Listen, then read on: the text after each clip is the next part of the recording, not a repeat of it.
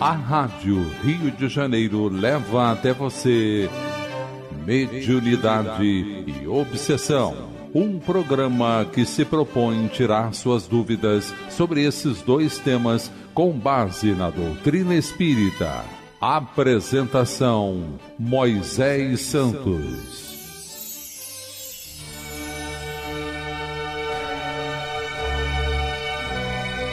Caríssimos ouvintes da Rádio Rio de Janeiro, eu sou Moisés Santos e este é o programa Mediunidade e Obsessão. Vamos dar continuidade aos nossos estudos das personagens comunicantes em uma reunião mediúnica. Nós estamos abordando esta obra que você já sabe, meu caro ouvinte, Diálogo com as Sombras. O autor é Hermínio Corrêa de Miranda, editora da Federação Espírita Brasileira. Nesse capítulo, o religioso é mais uma das personagens que se manifestam em uma reunião mediúnica, uma espécie de classificação realizada pelo autor para conhecermos melhor, de uma forma mais abrangente, como lidar com estes comunicantes, sempre naquela postura de acolhimento, de respeito e de nos encontrarmos na condição maior de aprendizes então, somos sempre aqueles que vamos nos deparar com experiências que servem muito para nós. Praticando bem, conectando-se ao mundo espiritual superior, nós vamos trabalhar com Jesus, nos beneficiando de todo esse concurso de ação fraterna com a mediunidade, meu caro ouvinte. Hoje vamos dar continuidade no parágrafo em que Hermínio Miranda vai dizer: um deles, referindo-se a um dos religiosos, manifestado no grupo Ismael, e aqui cabe uma observação: esse grupo Ismael, ele é um grupo da Federação Espírita Brasileira de 1941 e apresenta, inclusive, todos os seus trabalhos compilados é um livro, Trabalhos do Grupo Ismael, inclusive no pé da página escrito do próprio livro. E é um trecho cuja compilação foi estabelecida pelo Dr. Guilom Ribeiro, um dos tradutores das obras kardecianas. Esse manifestante declara na sua segunda comunicação estupenda metamorfose se operou no meu espírito, desde a visita que vos fiz. Extraordinário fenômeno, capaz de confundir a inteligência mais atilada e a criatura melhor provida de conhecimentos teológicos e profanos. Estupenda, grandiosa, diria mesmo fenomenal, é a obra em que colaborais, vós outros, homens terrenos, malquistos pela sociedade perversa dos vossos dias. Medito e considero, eu, servidor da Igreja, elevado à mais alta dignidade eclesiástica na terra de Santa Cruz, venho entre vós, criaturas simples, na maioria sem grande preparo intelectual, beber da água da vida que o ensino da Igreja Romana nunca pôde proporcionar ao meu espírito sedento. Quando daqui regressei, meus irmãos, o infinito como que se havia transmudado e novo cenário se me deparou.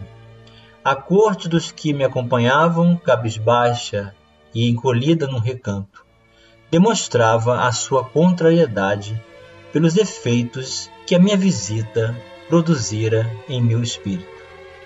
Então, esta é uma declaração de um dos comunicantes que vem demonstrar o quanto é possível ressignificar valores, o quanto que cada um de nós apresenta essa propriedade natural, a de poder se reavaliar, de reconsiderar. Nós somos seres conversíveis e temos que acreditar nos comunicantes, por piores que se apresentem, por mais rudes, por mais cruéis que demonstrem nas suas palavras, nós vamos reconhecê-los sempre como irmãos perante Deus.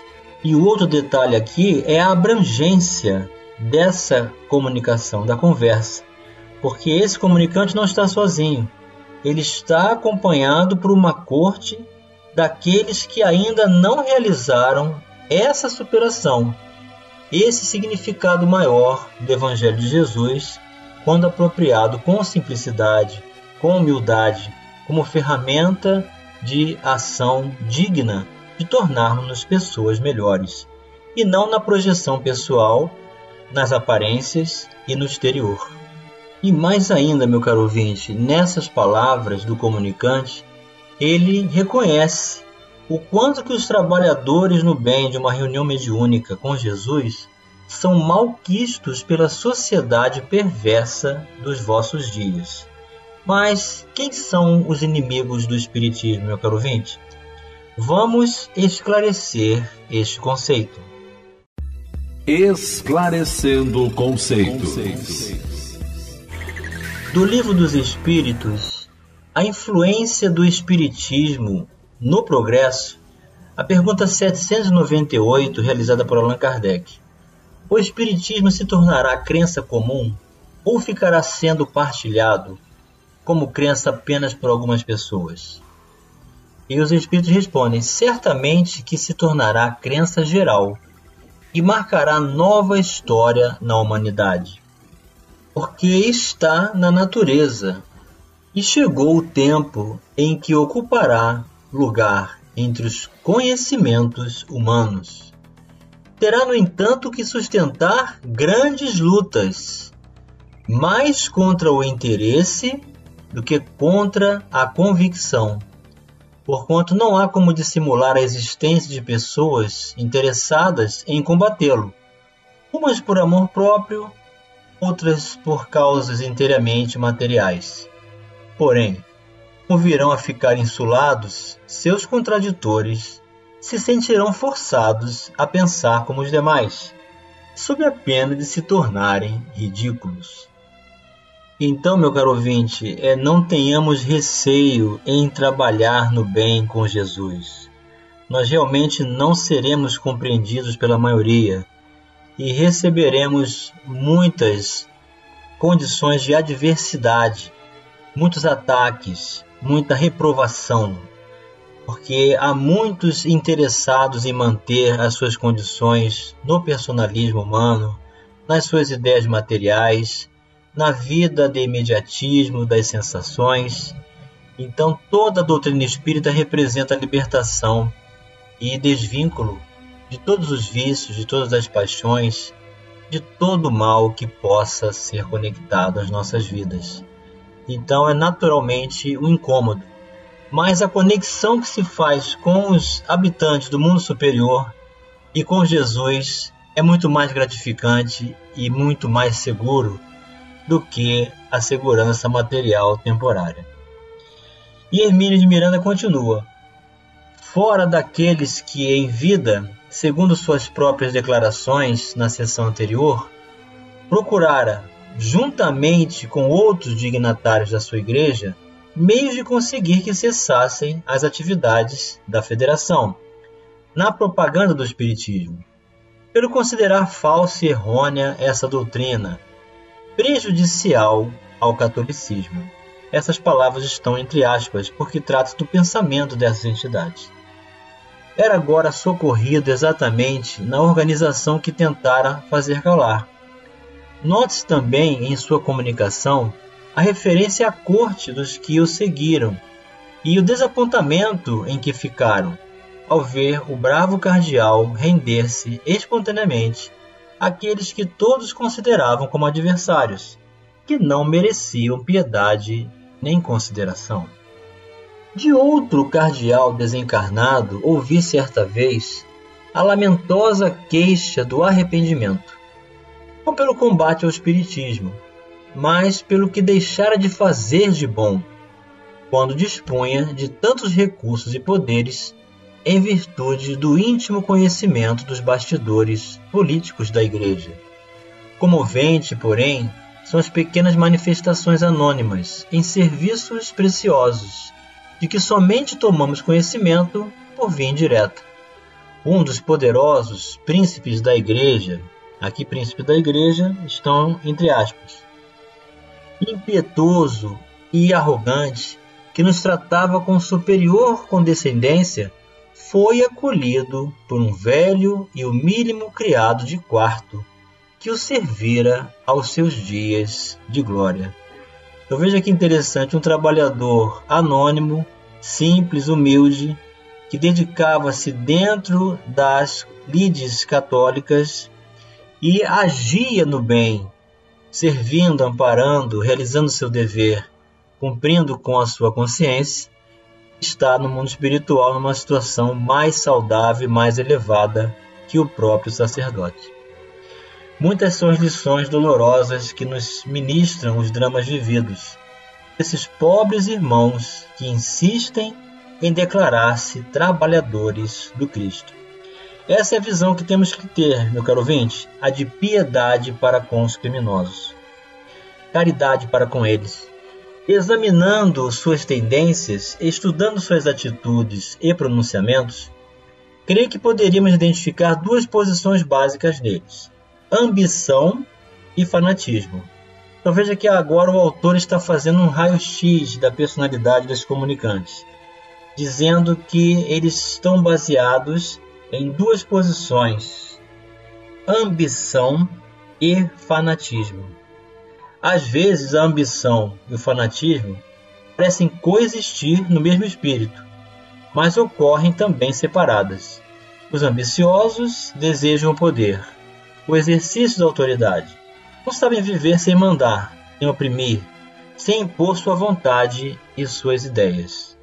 Então veja a complexidade da personalidade daqueles que passam por essas experiências e o quanto é difícil restabelecerem novas concepções e continuam carregando esses pensamentos na condição de desencarnados.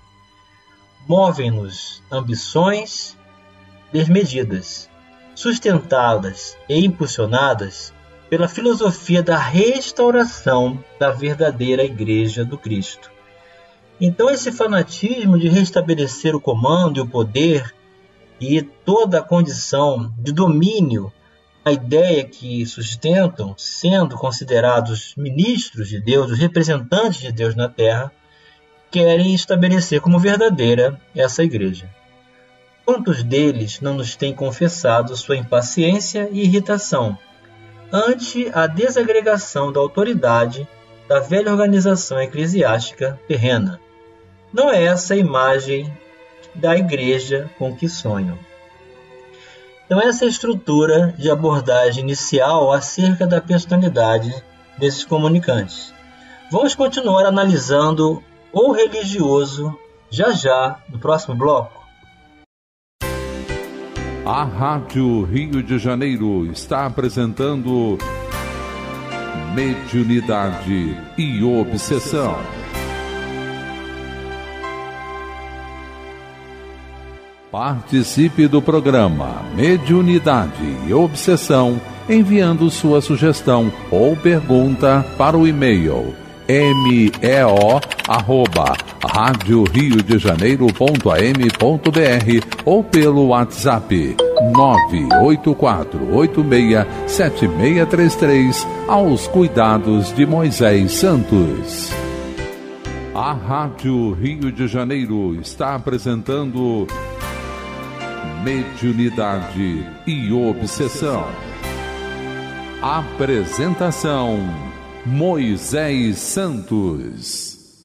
Caríssimos ouvintes da Rádio Rio de Janeiro, voltamos agora para o segundo bloco do nosso programa de hoje, em que estamos estudando as personagens comunicantes em uma reunião mediúnica, uma classificação estabelecida pelo autor Hermínio Corrêa de Miranda nesta obra que estamos estudando, Diálogo com as Sombras, da editora da Federação Espírita Brasileira.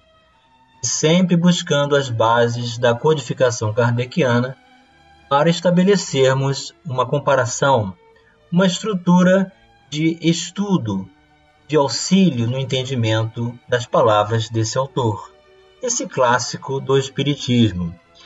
E nós paramos no parágrafo Querem-na forte, ou seja, Hermínio Miranda está se referindo à ideia falsa desses espíritos que mantêm fanatismo e a ambição no mundo espiritual, desejando restaurar a verdadeira igreja e estabelecendo perseguição e intolerância religiosa para com ideias diferentes, principalmente com o espiritismo. Eles a querem poderosa, autoritária, incontestada, ditatorial, como nos tempos idos. Não é essa aí que está sempre recuando e entregando-se, como se acuada. No mundo espiritual em que vivem, conservaram os modelos medievais com todo o seu cortejo de vícios. Então é muito interessante porque nós não temos um tempo definido para a manifestação desses irmãos. Eles permanecem presos ao passado e vamos estabelecer concurso com espíritos com séculos de estagnação no mundo espiritual nessas posturas de ambições e fanatismos. Só lhe resta reimplantar esses modelos entre os encarnados, repondo a esclerosada organização terrena no seu antigo esplendor. Esplendor aqui está entre aspas. É certo que para esses objetivos encontram apoio nos mais insuspeitados setores da atividade humana, tanto aqui como no mundo espiritual.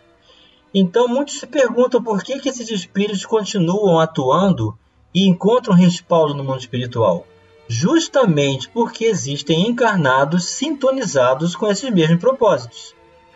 Para isto, ligam-se a outros poderosos do passado, com os quais celebram pactos sinistros de apoio mútuo, para partilharem do vasto bolo do poder, se em quando o reconquistarem. É comum encontrarmos entre os desencarnados sacerdotes de elevada hierarquia eclesiástica, perfeitamente entrosados com os antigos governantes leigos que se revelaram indiferentes às questões puramente religiosas ou francamente hostis ao movimento cristão, que alguns deles chegaram mesmo a combater tenazmente quando de suas passagens pela carne.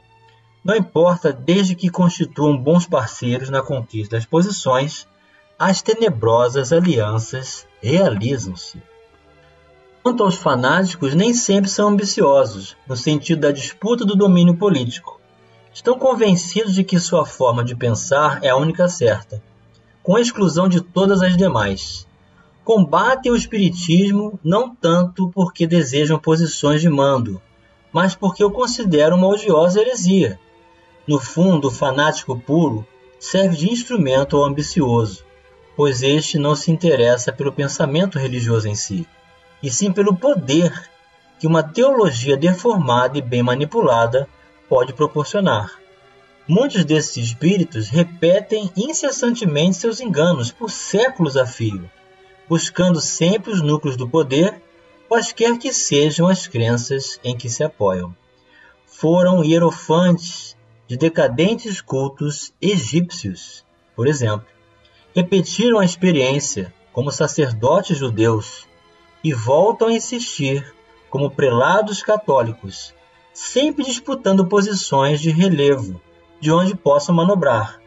Para que essas mudanças tão radicais de posição teológica não os incomode, condicionam-se a um esquecimento das antigas circunstâncias, para não terem que enfrentar conscientemente uma realidade estranha, como a de declararem-se em luta pela restauração da Igreja do Cristo, quando toda a sua atividade e todas as suas verdadeiras convicções são um desmentido formal à doutrina de amor contida aos evangelhos. Às vezes despertam para a realidade, ante o impacto traumático de revelações, que dormitavam em seus indeléveis registros perispirituais como aquele imponente servidor do Cristo, que acabou descobrindo que participara pessoalmente do drama da cruz. Outro ajudou a apedrejar Madalena. Um terceiro lamentava ter queimado uma santa. Seria Joana d'Arc? Pergunta o autor. Nem tudo nós sabemos nas comunicações, mas sabemos que estas lembranças guardam-se como que clichês enquistadas no inconsciente e vão se desdobrando na medida em que eles vão verbalizando na condição de comunicantes da reunião mediúnica. Então passa a ser um tratamento, passa a ser um desabrochar de tudo que está embutido em si mesmo e o espírito vai encontrando-se consigo mesmo. Todos esses sabem muito bem por que fogem as lembranças do passado. É que as recordações arrastam-nos, inapelavelmente, a enfrentar suas próprias contradições íntimas, suas hipocrisias, seus desvios, suas fraquezas. O esquecimento deliberado e autoinduzido é uma fuga, um esconderijo, então nós vamos perceber isso em cada um desses comunicantes. Eles querem se esconder de si mesmos. Eis a função do dialogador, em permitir que ele se sinta à vontade para falar, para se expor, para apresentar ideias, ser estimulado à inteligência para conversar, até que ele vai articular recursos e inevitavelmente vai transparecer aquilo que ele precisa exteriorizar. É o momento de ser auxiliado enquanto estão ali, acham-se abrigados da dor. Por isso, não estão interessados especificamente nesta ou naquela teologia. O que importa é a ação, o poder. No fundo, sabem muito bem que não são trabalhadores do Cristo, mas há tanto tempo se condicionaram a essa atitude que acabam por se convencer da sua autenticidade é preciso um impacto mais violento para desalojá-los de suas terríveis auto-ilusões. Esse impacto, meu caro ouvinte, é a oração, é o acolhimento, é o amor que o grupo vai oferecer para esses irmãos. Porque eles vão despertar, vão despertar e vão reencarnar. E muitos deles, ou até muitos de nós, somos esses companheiros que vestimos outras oportunidades de vestimenta religiosa e agora estamos à frente das leis espíritas. Não nos permitamos ao personalismo, não nos permitamos ao interesse pessoal, mas a vivência pura do Evangelho, tal como ele é, exarada pelos mensageiros celestes. E chegou o momento, meu caro ouvinte, de você receber a mensagem ao seu coração. Mensagem ao coração do livro Seara dos Médiuns, psicografia de Francisco Cândido Xavier, pelo Espírito Emmanuel, capítulo 87 Enfermagem do Espírito. Observa o recinto onde repousa, em tratamento, o enfermo que amas. Enternecestes ao vê-lo, vencido, aniquilado, sofredor nem de leve poderias admitir a leviandade da visita que lhe invocasse a atenção fatigada para questões inoportunas. Não compreenderias a atitude de quem buscasse converter tanta dor em razão para motejo. Agradeces para ele o auxílio e o respeito, o remédio e o silêncio. Vê-se o espírito desencarnado, em perturbação, nas mesmas circunstâncias, ajudam nas reuniões íntimas de oração, facilmente conversíveis em gabinetes curativos da alma. Não lhes ponhas o martírio mental à curiosidade ou ao gracejo. Ampara-o com discrição e bondade. É nosso irmão acima de tudo. E o necessitado de hoje lembra-nos que é possível sejamos nós o necessitado de amanhã. Emmanuel para os nossos corações, meu caro ouvinte, nos convidando ao trabalho do bem, acolhendo, respeitando, tolerando, aceitando tal qual cada um dos comunicantes são realmente enquistados é, na voluptuosidade das suas intenções malignas na sua crueldade, nas suas ambições e fanatismos, na complexidade que vivem do pensamento materialista, da vida como se ainda fossem encarnados. Carregam dentro de si mesmos todos esses conflitos. Vamos ter piedade por eles. Vamos enxergá-los como nossos irmãos. vamos ser úteis à espiritualidade superior. Imaginem as mães desses obsessores, as mães desses desencarnados que desejam a sua recuperação. Ao nos propormos a estender a mão para eles, o ouvido, o coração, e receber nas reuniões íntimas, mediúnicas, dentro de um ambiente favorável de oração na casa espírita, o trabalho mediúnico com Jesus é um trabalho que nós mesmos vamos nos beneficiar em aprendizagem, em pedagogia para o nosso crescimento e ressignificação de valores. Porque depois poderemos ser nós mesmos, meu caro ouvinte. Um grande abraço e até o próximo programa. A Rádio Rio de Janeiro apresentou Mediunidade e Obsessão.